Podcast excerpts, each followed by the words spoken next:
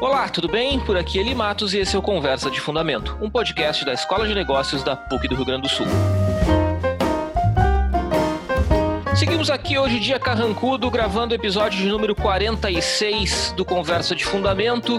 Queria lembrá-los, coisa que eu não fiz até agora, desde que nós lançamos o canal. Se você está ouvindo esse podcast e ainda não curtiu o Instagram do Conversa de Fundamento, pause agora, vá no Instagram e curta lá, arroba Conversa de Fundamento, e depois volta para acabar de ouvir o episódio, que está bem legal.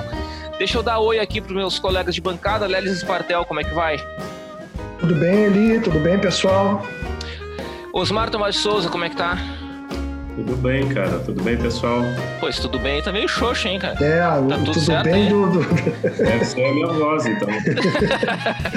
bem animado, Osmar. Bem animado. Estefânia de Almeida, vamos melhorar isso aí, Stefania. Oi, pessoal, tudo bom? Que bom estar aqui com vocês hoje. muito bem. Resolvi dar um up, né? É isso aí, é isso aí. Então, sejam todos muito bem-vindos. Tô mais animado agora. Eu, ó, muito bem. Vamos nessa, cara, vamos nessa, gente. Hoje a gente quer falar, hoje a gente tem um, um convidado especial, é, de novo, é, porque, é, curiosamente, nós mudamos o formato do podcast é, ali em março e mantemos a bancada fixa, e, e, fizemos muito, muitos episódios com a bancada fixa, trazendo dois blocos, assuntos diversos, continuamos fazendo isso, mas tem ficado frequente a o convite que a gente faz a alguns convidados especiais para participarem do podcast quando o assunto demanda. E a gente está tendo muito assunto legal pipocando e que a gente não quer perder. E faz muito sentido para esses assuntos a gente trazer convidados especiais e hoje não vai ser diferente. Hoje a gente vai falar sobre comunicação científica. Claro que nós somos uma escola de negócios, né? É o nosso podcast, ele está no contexto de uma escola de negócios. A bancada aqui é composta por economistas, administradores e engenheiros. É, então a gente fala, em geral, voltado para negócios. Mas nós somos de programa de pós-graduação, logo também cientistas, acredite se quiser, nós também somos cientistas. E comunicação científica é algo que vem crescendo bastante mundo afora vem crescendo no Brasil, ainda que é, possivelmente tenha chegado um pouco mais tarde aqui no Brasil do que em outros lugares, mas está começando a se desenvolver. E para falar com a gente sobre esse assunto, hoje nós convidamos a Natália Flores, que é jornalista e pesquisadora de comunicação científica, e ela também é editora da agência Bori, que é uma iniciativa bem recente aqui no Brasil, e ela já vai contar um pouquinho dessa história para a gente. Tudo bem, Natália? Tudo bem, obrigada pelo convite. Obrigado, vo obrigado a você por ter aceitado aí falar com a gente.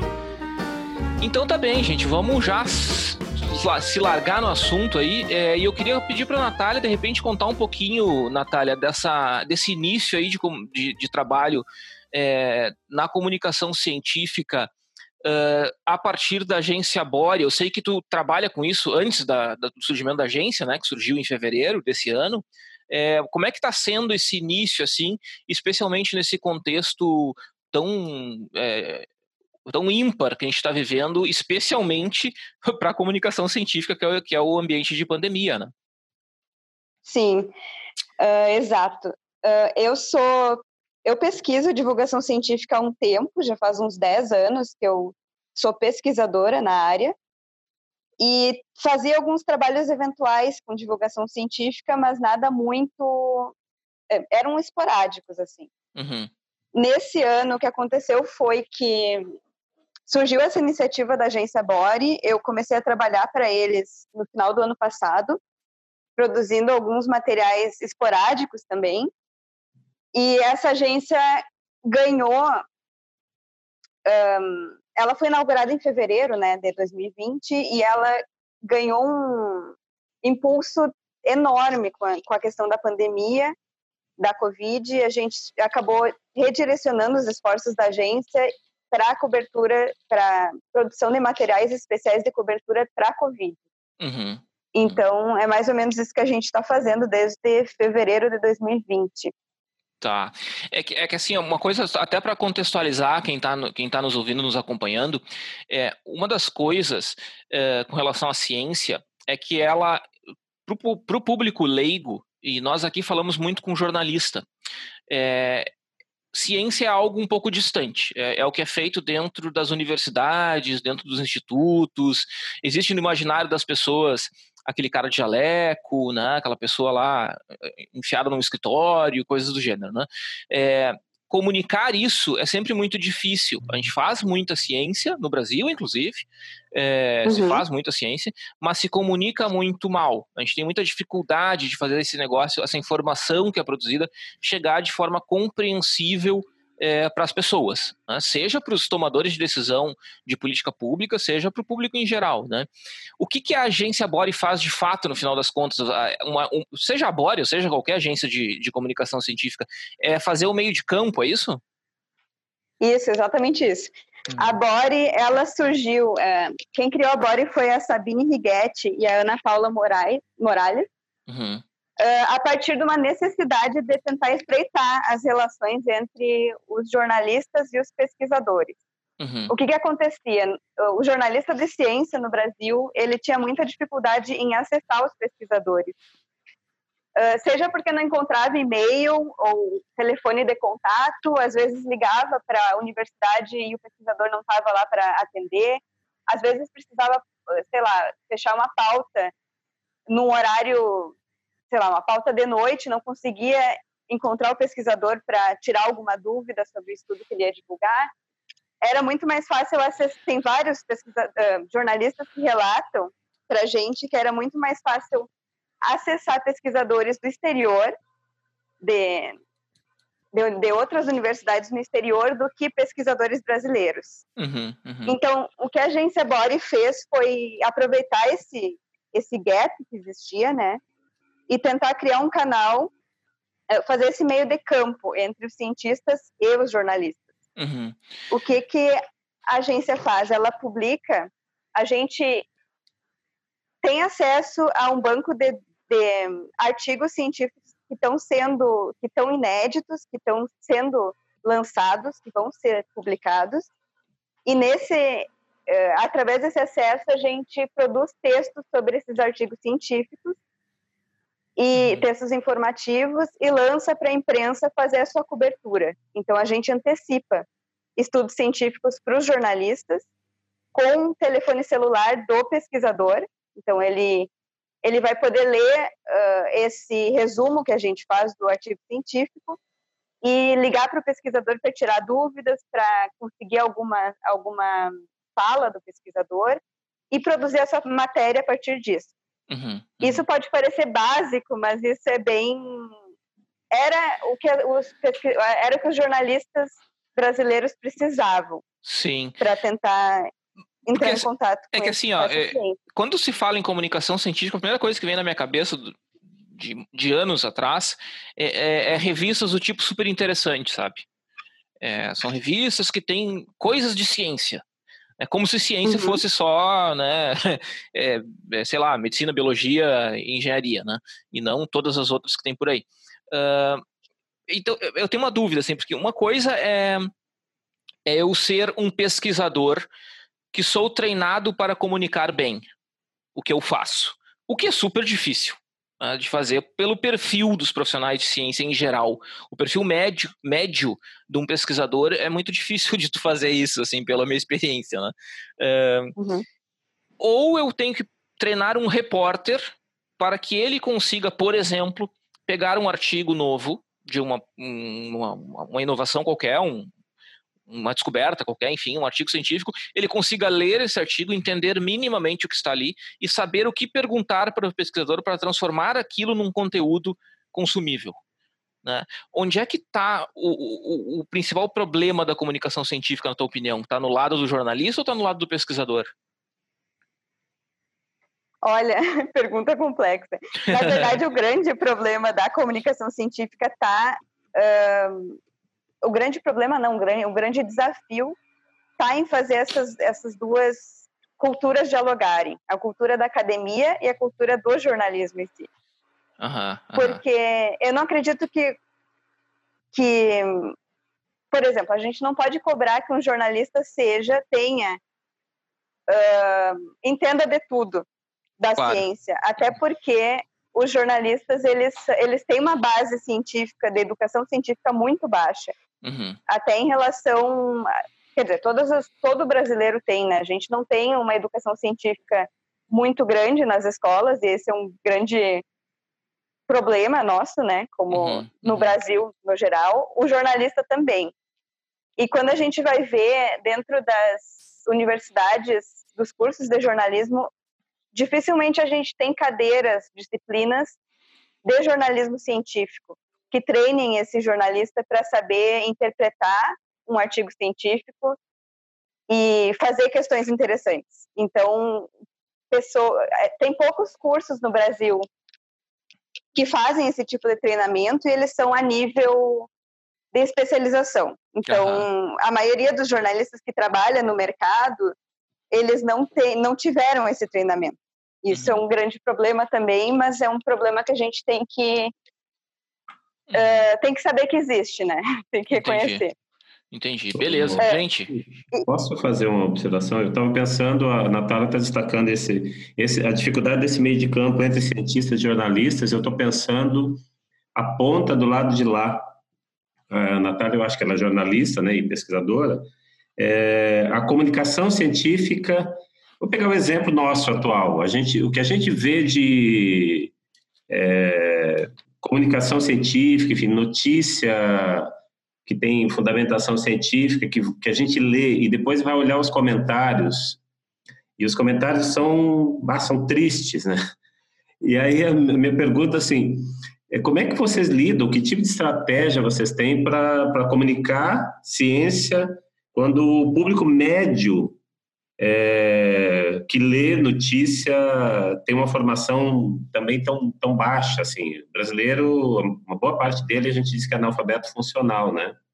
Como é Uhum. que é esse desafio para vocês? Porque eu acho que aí vocês estão, são, são três pedaços, né? O cientista, o jornalista e o público que vai ler isso, que também tem nível de, de, de formação baixa. Como é que vocês lidam com isso? Sim, isso depende, assim, tem o, é uma questão muito complexa, porque os, depende do veículo. Então, tem muitos, o veículo, ele se orienta a partir do seu público, né? Ah, e a partir da sua intenção de, de comunicar. E saber quem é esse público vai definir que tipo de linguagem tu vai usar. Então, sei lá, o que os jornal, alguma uma estratégia que os jornalistas usam muito é substituir termos complexos por metáforas do dia a dia do daquele leitor. Então, para começar, ele tem que entender quem é aquele leitor e como que ele vai conseguir simplificar aqueles resultados científicos para que aquele leitor consiga entender assim.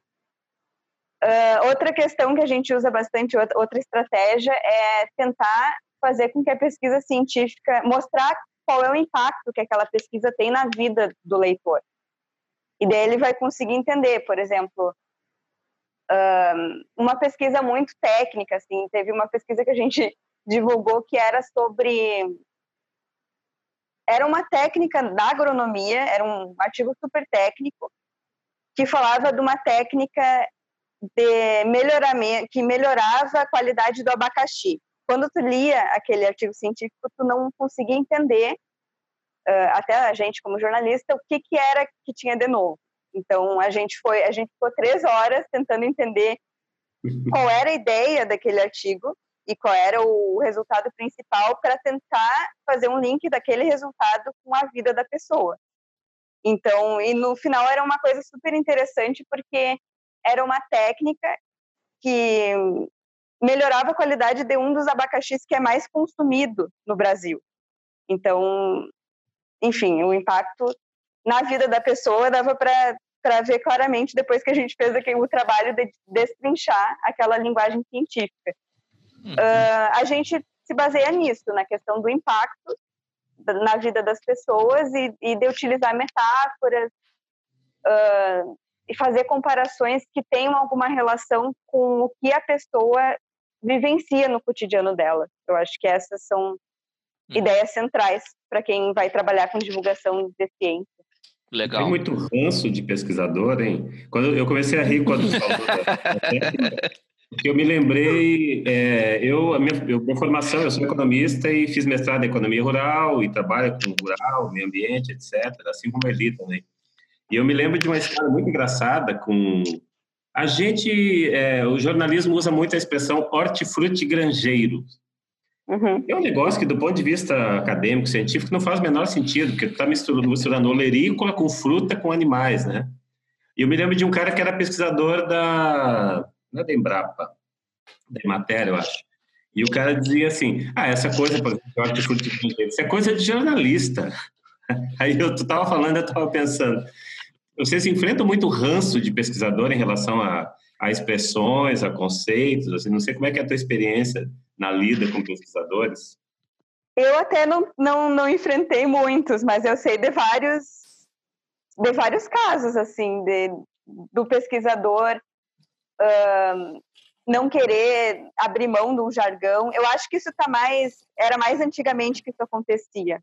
Uhum. Agora eu acho que o pesquisador já se tocou um pouco que as linguagens não são iguais. Uhum. Que, que a gente tem que abrir mão, que o pesquisador, para divulgar para outros públicos, ele tem que abrir mão de alguns jargões da área, por mais que não seja totalmente preciso, né? Uhum. É. Porque eu não sei é, se vocês têm essa ideia, mas o, a precisão do discurso científico é totalmente diferente da precisão do jornalismo.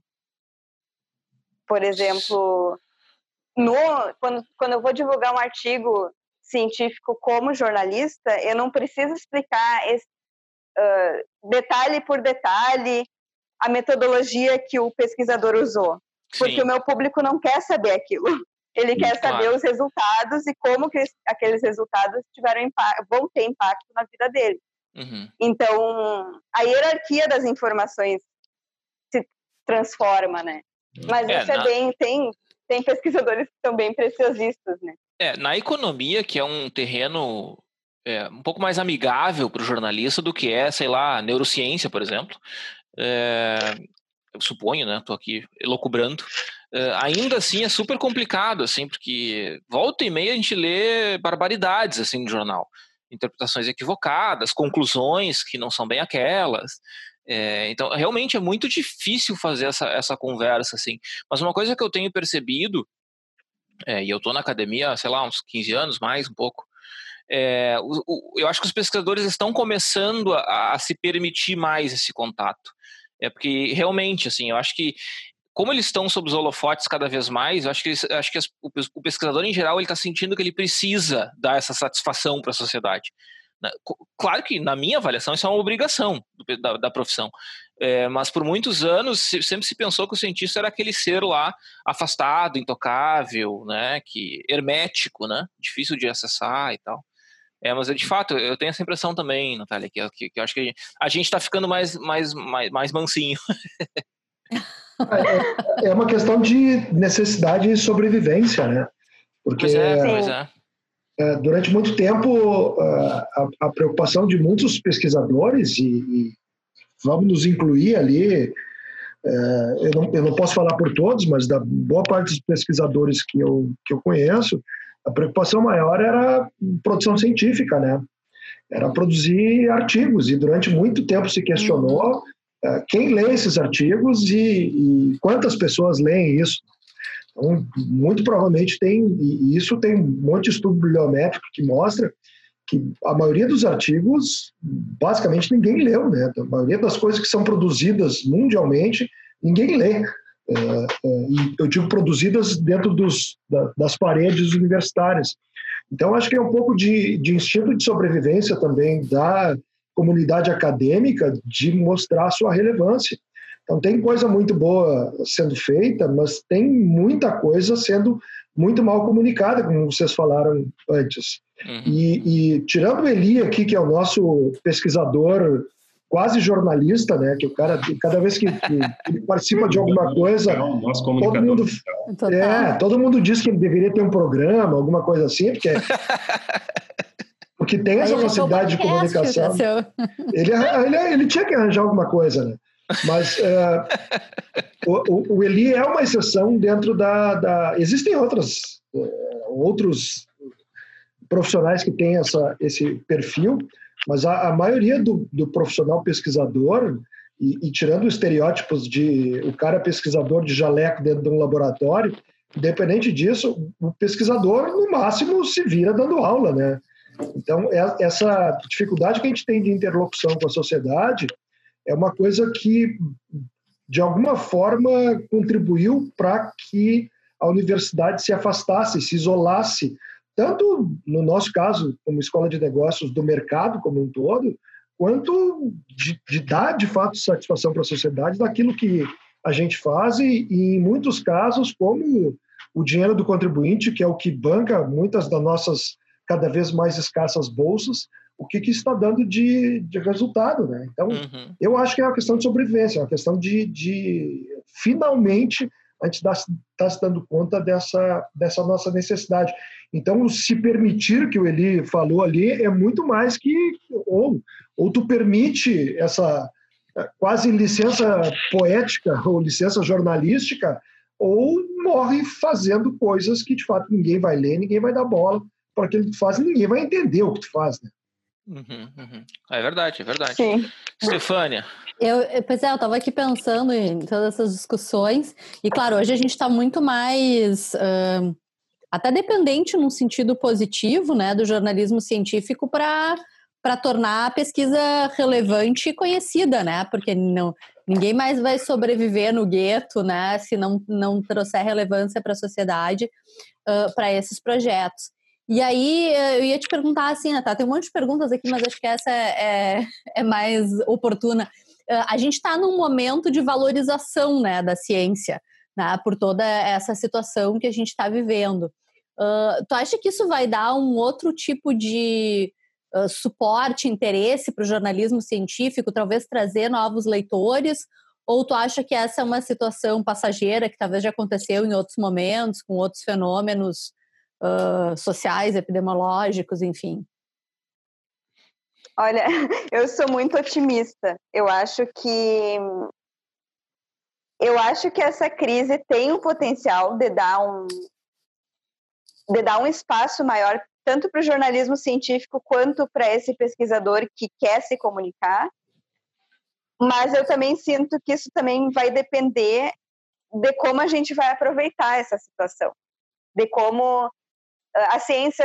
A pergunta que fica dessa crise toda é se a ciência vai sair fortalecida e como que os pesquisadores vão se mobilizar para fazer com que essa com que esse, essa, esse fortalecimento não seja passageiro. Porque, assim, a gente não pode esquecer que a ciência brasileira, antes de acontecer a crise, do, antes de acontecer a pandemia, já enfrentava um sério problema de financiamento e de, de falta de recurso, muito sério desde 2015, e, e também de questionamento por parte da sociedade. Então, a, a, por mais que tenha gente que esteja apoiando a ciência e contando com a ciência para nos ajudar a sair dessa crise, tem muita gente que ainda não confia na ciência, que ainda acha que sim, quem é cientista, quem está nas universidades, uh, só faz balbúrdia. Tem muita gente que não conhece ainda o universo científico, uhum. porque a gente se afastou, como vocês falaram antes. Assim, eu acho que a universidade tem uma certa culpa por não ter conseguido se defender, assim. Não que a gente não produza projetos interessantes de extensão ou que dão apoio para a sociedade, mas a gente não conseguiu, de certa forma, fazer com que a sociedade criasse essa confiança, esse laço, esse hum. vínculo mais forte. Então, eu acho que uma questão que surge agora, por exemplo, quem está acompanhando a cobertura da pandemia, é dos pesquisadores da gente voltar àquela questão do financiamento público à pesquisa, da gente aproveitar esse momento, os pesquisadores aproveitarem esse momento, os jornalistas também, para cobrar um apoio financeiro maior para essa área. É algo que a gente não pode perder uh, nesse momento de fazer essa cobrança para o governo, porque uh, o que aconteceu agora na pandemia, que a gente viu em vários países, é, e tem muita gente falando sobre isso, é que a ciência teve que teve que reagir, é, uma reação né, da ciência à, à, à Covid, à pandemia, o que na verdade não deveria ser assim. A gente deveria ter um financiamento constante a determinados eixos de pesquisa que nos fortalecessem a ponto da gente não precisar reagir quando surge uma crise, né? Claro, ser uma reação natural, uma né? bagagem. É, de, de, ter uma pesquisa de base que, que já que a gente já tivesse uma pesquisa de base das vacinas, por exemplo.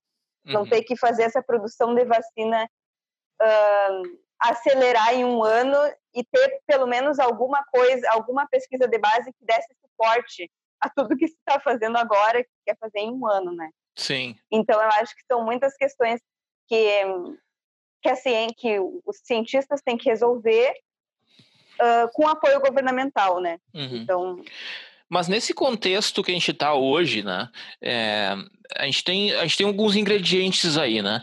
É, claro que a ciência está em evidência, a gente já falou isso em outros, em outros episódios aqui do podcast. É, ela está em evidência para o bem e para o mal. Ao mesmo tempo que ela virou referência no sentido assim, olha, a gente está fazendo isso aqui é, é, é, com base científica. Né? Ela, ela virou referência, também virou desculpa para algumas coisas, mas ela também está sendo muito atacada né, muito atacado, uh, por estar, por vários motivos, por estar fora da realidade, por estar, não que ela esteja, né, o, o argumento que se cria é esse, né, que ela estaria fora da realidade, é, e coisas do gênero, né.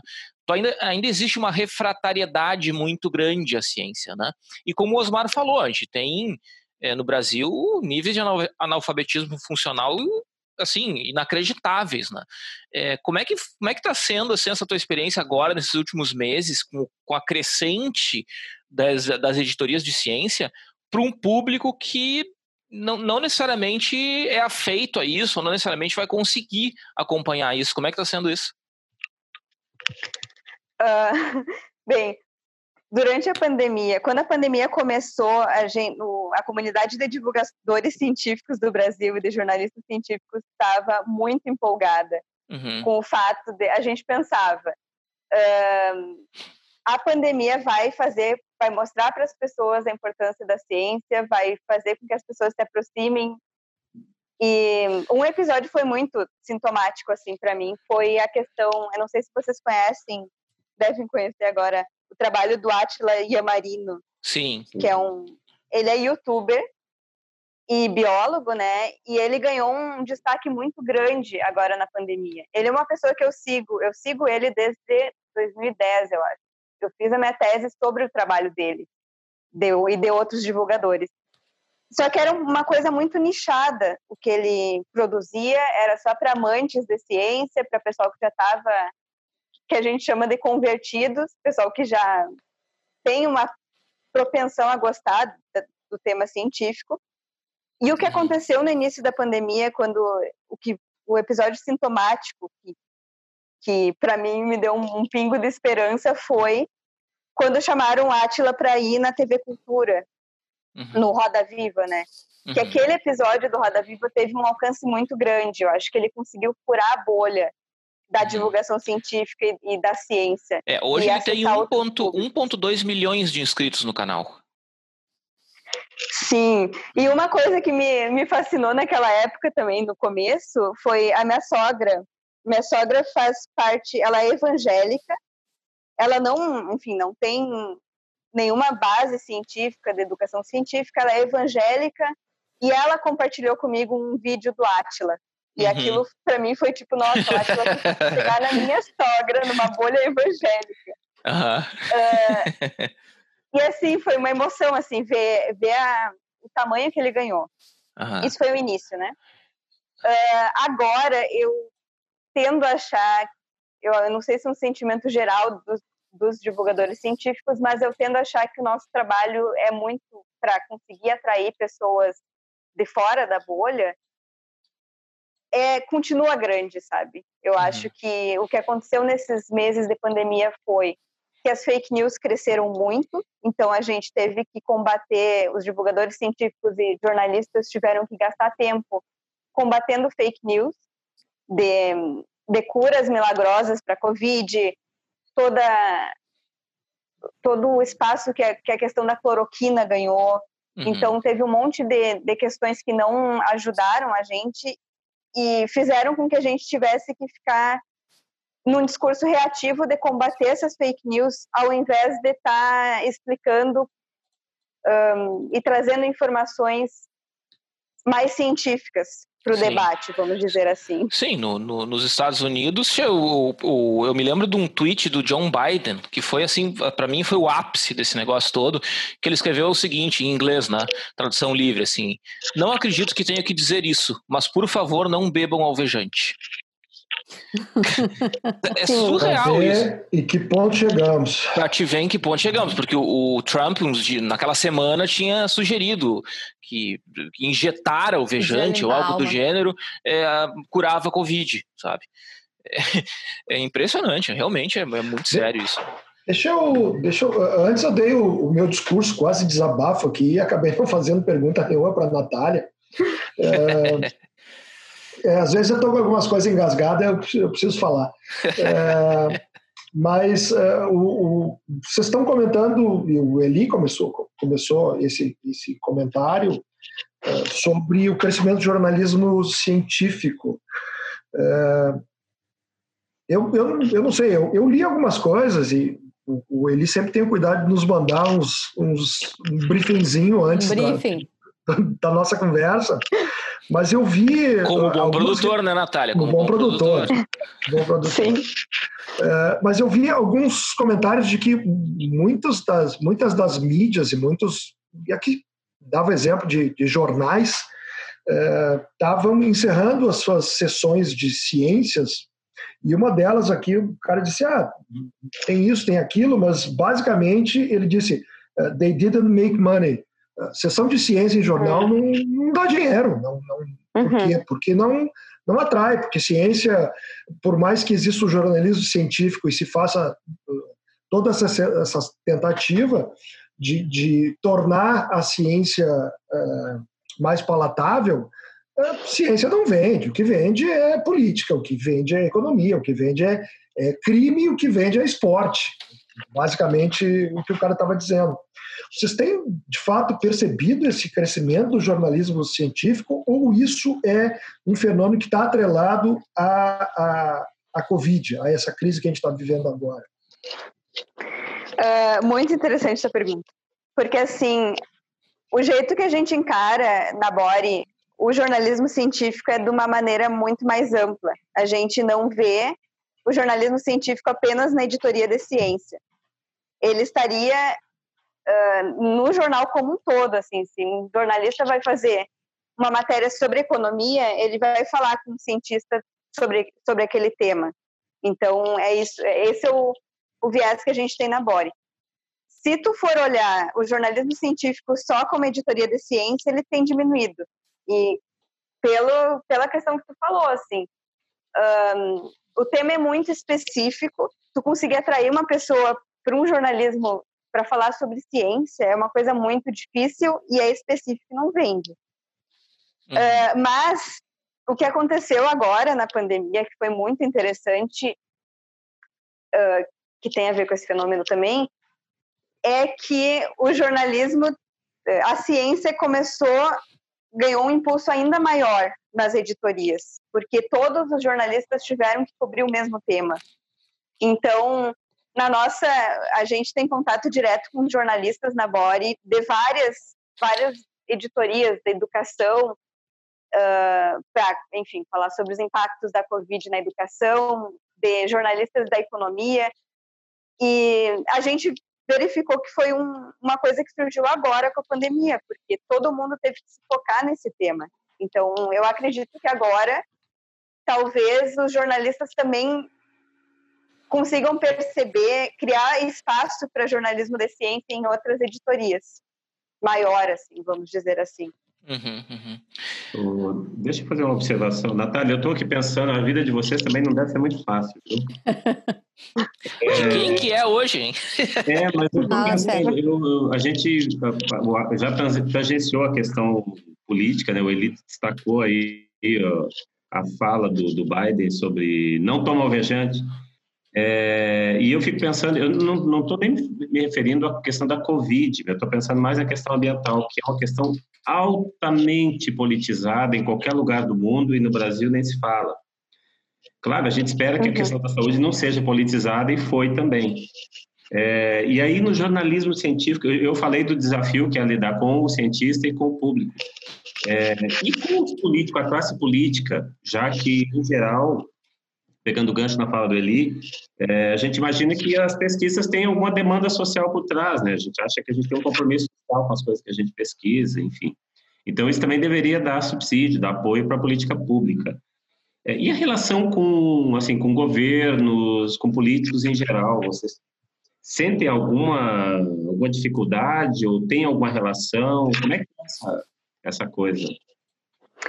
A gente tem uh, sentido, isso de algum tempo para cá, a gente tem divulgado algumas pesquisas na Bori que estão tendo impacto, que já, que já começam, né? Eu acho que vão ter algum impacto em políticas públicas. Por exemplo, teve um, um texto que a gente divulgou, acho que foi semana passada, que um estudo que fazia uma relação entre diminuição da mortalidade infantil em cidades que eram governadas por mulheres.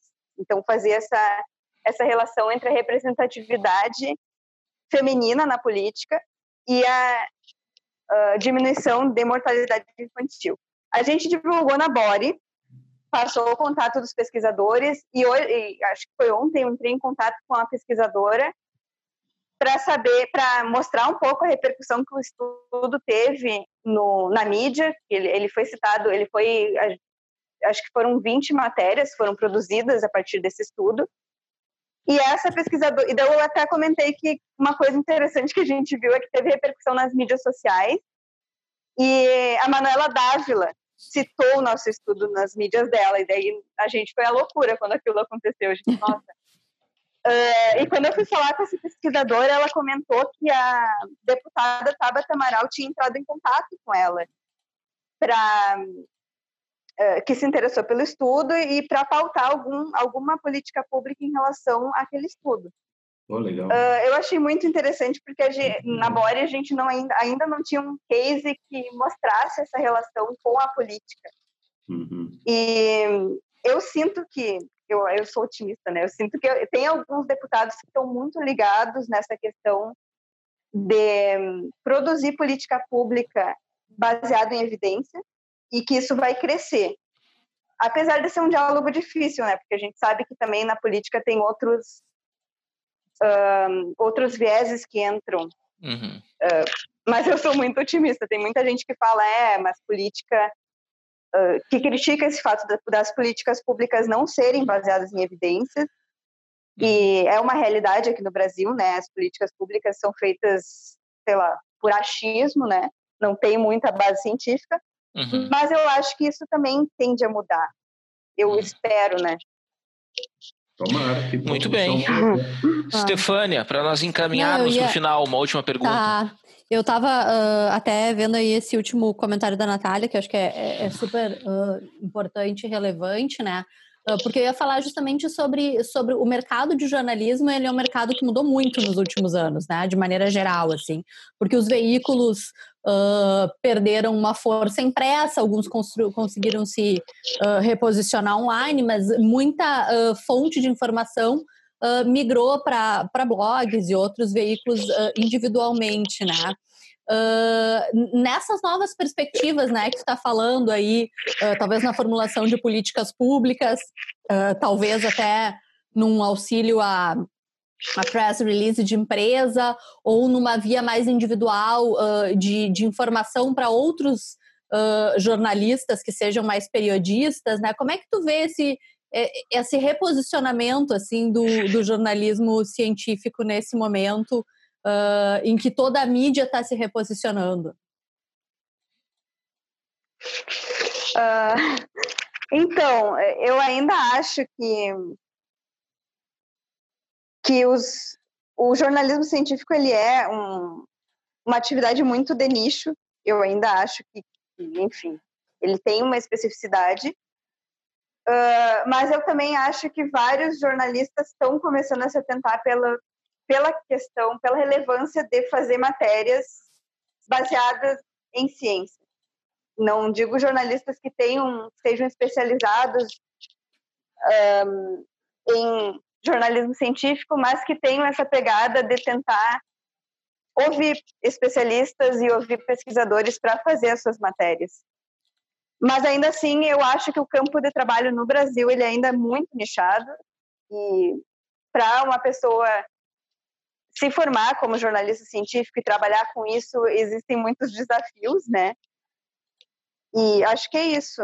Mas eu, eu enfim, eu, eu tendo a achar que as coisas vão mudar bastante, principalmente porque hoje em dia a gente tem uma coisa que a gente não tinha no passado, que é a questão de, da produção do jornalismo independente, né? Se uhum. eu quiser criar um canal meu sobre ciência, sobre jornalismo de ciência, e conseguir um jeito de me de financiar aquele canal, eu tenho espaço. Isso é uma uhum. coisa que a gente não tinha tempos atrás, né? Uhum. Muito bem, Natália, deixa eu te fazer uma última perguntinha para a gente encerrar, assim. Como é que tu enxerga especificamente a área de economia e negócios, assim? Qual, qual que tu acha que, que, que é o, o futuro é, de curto prazo, médio prazo é, dessa, desse processo, assim, de amplificação é, da divulgação científica para essa área? Assim, tu vê algo de diferente ou ela já vem se adaptando a isso há mais tempo? Nossa, que pergunta, pergunta complexa. É porque eu não, na verdade, eu não, não economia e negócio é, um, é, uma área ainda mais nichada, né? Sim, então... sim.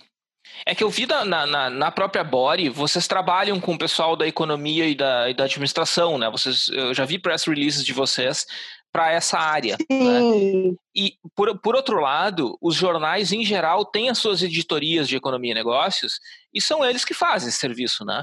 Agora, uma coisa é eu, por exemplo, fazer um estudo, sei lá, me ligarem aqui para eu falar sobre conjuntura.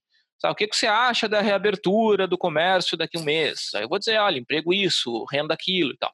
Outra coisa é eu, por exemplo, chegar a uma conclusão de um estudo meu que é sobre, sei lá, o impacto é, de tal coisa na, no desmatamento da Amazônia. Quer dizer, né, é, é, algo super específico, como em geral é a ciência. Né? É, isso é diferente. É, como vocês estão fazendo esses press releases é, da, da, de, de, notícias da economia e negócios, qual que, qual que, onde é que está isso? Assim, é para esses estudos mais específicos ou, ele, ou são um pouco mais abertos? Uh, é para esses estudos específicos. É uhum. bem isso. A gente está trabalhando, na verdade, os press releases que tu viu são da. A FGV fechou um, um contrato com a Bori e daí a gente divulga os, ah, os estudos deles. Entendi, entendi. É, é, super específico, mas a gente vê que tem uma inserção muito grande na uhum. mídia. Uhum. Especialmente porque tem alguns releases que a gente publica que são. que podem. Quer dizer, todos podem, mas esses uhum. são mais reproduzidos. Uhum. Uh, são textos que são reproduzidos em pequenos jornais que não têm, que não produzem conteúdo próprio. Então, e a gente vê que tem um espaço muito grande. Uhum. Uh, sobre economia e negócios, eu acho que estou uh, falando como uma percepção minha, assim, como jornalista e como cidadã, vamos dizer assim. Sim, sim. É, eu acho que a gente está num momento do, no Brasil que a gente está se interessando muito por isso, é, especialmente por causa da, da nossa crise financeira, por, porque a gente está tentando uh, ver meios de uhum. sair dessa crise, seja por, uh, por empreendedorismo, ou seja, produzir, uh, fazendo com que o governo tome algumas medidas econômicas. Então, uhum. eu acho que é um campo que tende a crescer bastante. Uhum, uhum. Perfeito, perfeito. Ótimo, Natália, legal.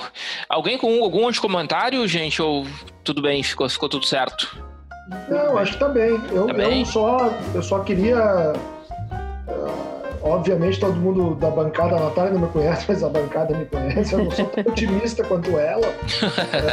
mas, eu, de fato, espero que essa a, a Covid sirva para isso também, para despertar um pouco mais de interesse, um pouco mais de respeito pela ciência e pelo jornalismo científico em consequência. Hum. Tomara, tomara que, tomara que eu esteja errado. Muito bem, muito bem. Natália, queria te agradecer muito aí pelo teu tempo, pelo, por ter batido esse papo com a gente aí, foi bem legal mesmo. É, obrigado por ter aceitado e continue aí com o teu trabalho, que a gente, pelo menos do lado da pesquisa aqui, é, também conta com, com esse tipo de ação para que a gente também se beneficie e consiga botar nosso, nosso produto na rua, né? Sim. Obrigada, pessoal, pelo convite mais uma vez. Adorei o bate-papo. Sensacional, muito bom. Muito bem, gente, muito legal o papo aí. Vamos sem mais delongas para o nosso top 3. O top 3 desta semana ficou com o Osmar. E aí, Osmar? Tu não me vem com top 3 de salada, hein? Ah, eu pensei em salada, em biscoitinho, qualquer coisa desse tipo, mas só não ia gostar muito, resolvi ah. fazer um negócio mais elaborado. E aí? Então, meu top 3 é discos de rock. Hum.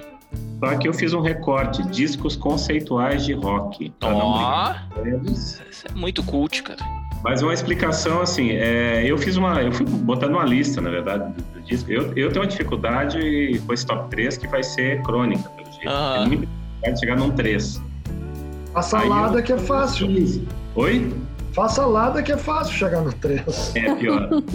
E aí eu tinha uns discos, assim, que, que eu não conseguia abrir mão de nenhum deles. Aí vi que tinha uma, um grupo ali que tinha é, tinha uma característica de ser álbuns mais conceituais. O que, que é um álbum conceitual? Na verdade, assim, é, há uma controvérsia, inclusive, ao, ao, se, alguns discos que eu coloquei aqui são conceituais. A ideia de um disco que conta uma história ou que tem um conceito e as músicas todas giram em torno desse conceito. Hum. É diferente do disco comum, que os caras têm várias músicas, mas elas, às vezes, tratam de temas muito diversos. E o disco conceitual é, tem, em muitos casos a gente tem assim, eles têm uma história que eles contam, e as músicas contam a história de alguém. Né? E um dos discos que eu vou mostrar aqui é bem nessa linha mesmo. Uhum. Digamos assim, é um disco que tem começo, meio e fim. Tá? Muito bem. É um, é um, tema, um conceito, e ele é desenvolvido ao longo das músicas. Toca a bala aí. Finalistas, ó, eu vou citar só os finalistas aqui, tem gente que vai me matar quando eu falar que eu não coloquei esses caras aqui. Tem três discos do Pink Floyd que eu não coloquei entre o meu top 3. Hum. Um que todo mundo coloca, talvez como o melhor de todos os tempos, o melhor álbum, que é o Dark Side of the Moon. Eu não coloquei, mas é um disco para mim é clássico. É, um absurdo aquele álbum. The Wall, todos são muito bons. Tem um do Genesis, que é o The Lambs Lie Down on Broadway, que é muito Ai, bom. Genesis dá pra é, Isso é lá dos anos 70. Isso é um disco que é um disco bom ainda dos anos 70, não mais recente. Mas vamos lá, o meu top 3 é o seguinte: eu vou começar pelo 3, tá? Hum. Meu 3 é um disco dos anos 90 que chama-se OK Computer, do Radiohead. Uhum. Esse é um disco considerado conceitual porque ele versa, as músicas versam sobre consumismo, alienação social, é, depressão, isolamento emocional, de questões mais políticas. É um disco bem denso, não sei se vocês conhecem ele. Radiohead é depressão quase é, do início ao fim, né? É. Uhum. É a, a, obra deles todas é bem assim. Eles, e, no, e, o disco deles é final dos anos 90 e o vocal do, do Tom York, que eu acho sensacional, é super deprê. É, tem um, um, um clipe da música que é no Paranoid Android. Sensacional. Eu acho o disco, assim, sinceramente, ele é considerado quase que uma unanimidade crítica e público, vendeu muito bem, porque ele mudou um pouco a cara do, do, do rock britânico, da música britânica, e trouxe de novo experimentação, um som mais elaborado. E tem para mim clássicos, assim, tem umas quatro, cinco músicas que são clássicas ali dentro, e No Surprise é uma delas. Meu Paranoid Android, para mim, é das melhores. Qual? Paranoid Android. É, é, o meu, eu coloquei as quatro meu destaque: Paranoid Android, Karma, Police, Lucky e No Surprise. Mas eu tenho dificuldade de escolher até as melhores músicas do disco. Eu acho o disco realmente muito É bom de escutar do início ao fim. É bom. O segundo é um dos discos mais espetaculares de todos os tempos, na minha opinião, que é um disco do David Bowie de 72. Eu sei qual é. Esse é conceitual pra caramba. É o Rise and Fall of Zig Stardust and the Spiders from Mars. O título já é um absurdo, né? Nossa, tudo isso é só o título, eu não conheço eu ia dizer, quase nada. É muito conceito só no título. É. Ascensão e queda do Zig Stardust e as Aranhas de Marte. Aham. O disco é mesmo muito conceitual. Ele criou um alter ego, que é o Zig Stardust. Supostamente era um alienígena que viria para a Terra é, para tentar salvar a Terra, porque a Terra em cinco anos iria ser destruída e etc. E aí o disco conta história, as músicas vão contando histórias do Zig, quando ele chega aqui. É, aí tem uma música que chama Five Years, que fala que a Terra só teria cinco anos. É, aí o Zig, ele vai se deteriorando porque ele é meio egocêntrico e tal, e vai se envolvendo com drogas e essa coisa toda. E vira um, um, um rock and roll suicide, que é uma música, né? E assim, esse disco, se vocês não ouviram, eu sugiro que vocês escutem do começo ao fim, porque é um disco eu acho espetacular. Eu para mim assim, ele é top 3 de melhores álbuns de todos os tempos. E o David Bowie certamente é um dos artistas mais espetaculares do século XX. Vocês vão... E esse disco, detalhe, tem uma música chamada Starman. É, Quem não conhece com o David Bowie conhece com o Nenhum de Nós, que é o astronauta de mármore. Ah, eu sei que música que é. Uhum. Não pelo nenhum de nós, eu sei do original, é verdade. Eu não sabia Ah, que era desse tá bem. disco. O original é fantástico. Aham. O aham. astronauta de mármore Foi estragada depois. é o astronauta. Eu prefiro não comentar, mas o vocal do David Bowie ne- nessa música é sensacional. Hum. E o primeiro meu é clichê pra caramba, tá? Mas ele é, é porque é controverso também, nem todo mundo acha que é um álbum conceitual, que é o Sgt. Pepper's dos Beatles. Eu acho que é um álbum conceitual pelo jeito como eles pensaram. Eles criaram lá o tal do, vamos chamar de alter ego também, que era a banda do, do Sargento Pimenta. Ah, E a ideia é que eles eram os rapazes da banda do Sargento Pimenta e eles e aí isso dava para eles uma liberdade musical que eles não tinham no outro álbum. E aí o que, que aconteceu? Eles fizeram música de tudo quanto é jeito que a gente pode imaginar nesse álbum. Fizeram uma revolução, na minha opinião. aham. Colocaram Cara, coisa, tipo, Eu vou, eu vou dizer uma coisa pra vocês. Fala, tu não Eu- gosta desse? Eu não morro de amores por Beatles. Cara, esse Ah, disco- eu gosto de Beatles. Eu colocaria, eu, Beatles, pra mim, que teria umas 50 músicas entre as melhores do, do século.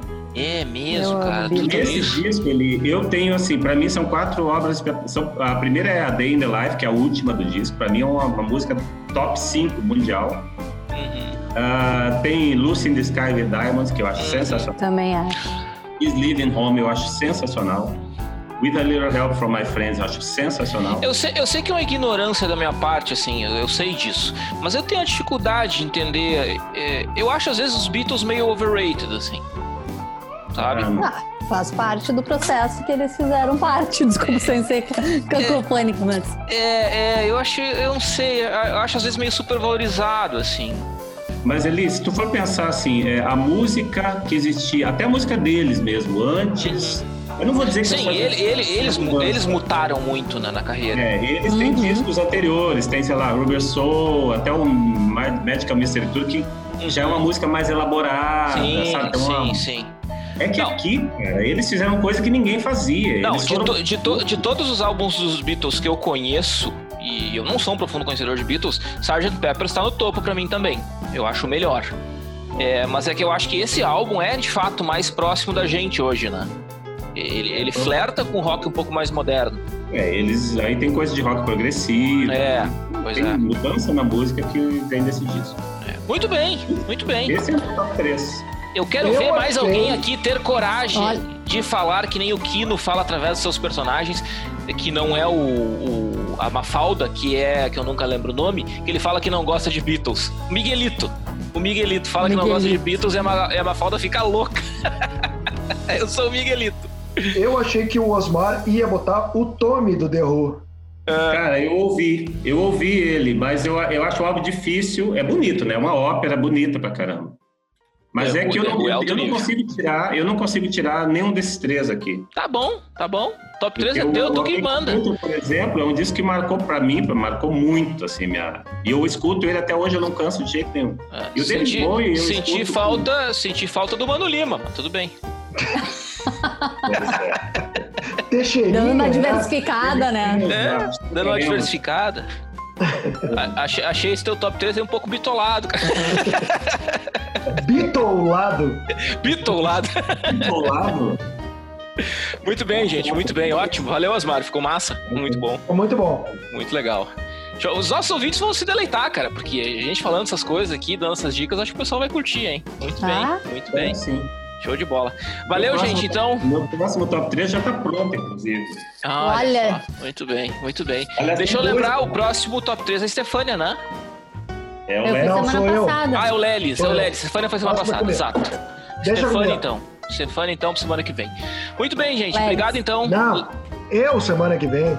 Sim, tu semana que vem, eu falei? Não? Você acabou de falar Stefânia semana que vem. Não, Stefânia foi semana passada, me confundi. Ele precisa de férias, Helena. Eu, eu venho depois da Stefânia, então eu já fico meio ligado. Isso. Ah, pronto, pronto. Então Lely semana que vem, depois, depois eu, depois a Stefânia. Muito bem, isso aí. Gente, valeu então, obrigado, Lelis. Valeu, até a semana que vem. Valeu, valeu, Stefania, até a semana que vem. Valeu, valeu, gente. Osmar, até semana que vem, cara. Valeu, abraço, abraço, colegas, pessoal, até mais. Valeu, gente. Então ficamos por aqui com esse episódio de Conversa de Fundamento. Segue a gente lá, arroba Conversa de Fundamento no Instagram, arroba PUCRS pro Instagram da PUC, arroba Escola de Negócios PUCRS pro Instagram da Escola de Negócios. Se cuidem, nos vemos semana que vem de novo. Um abraço.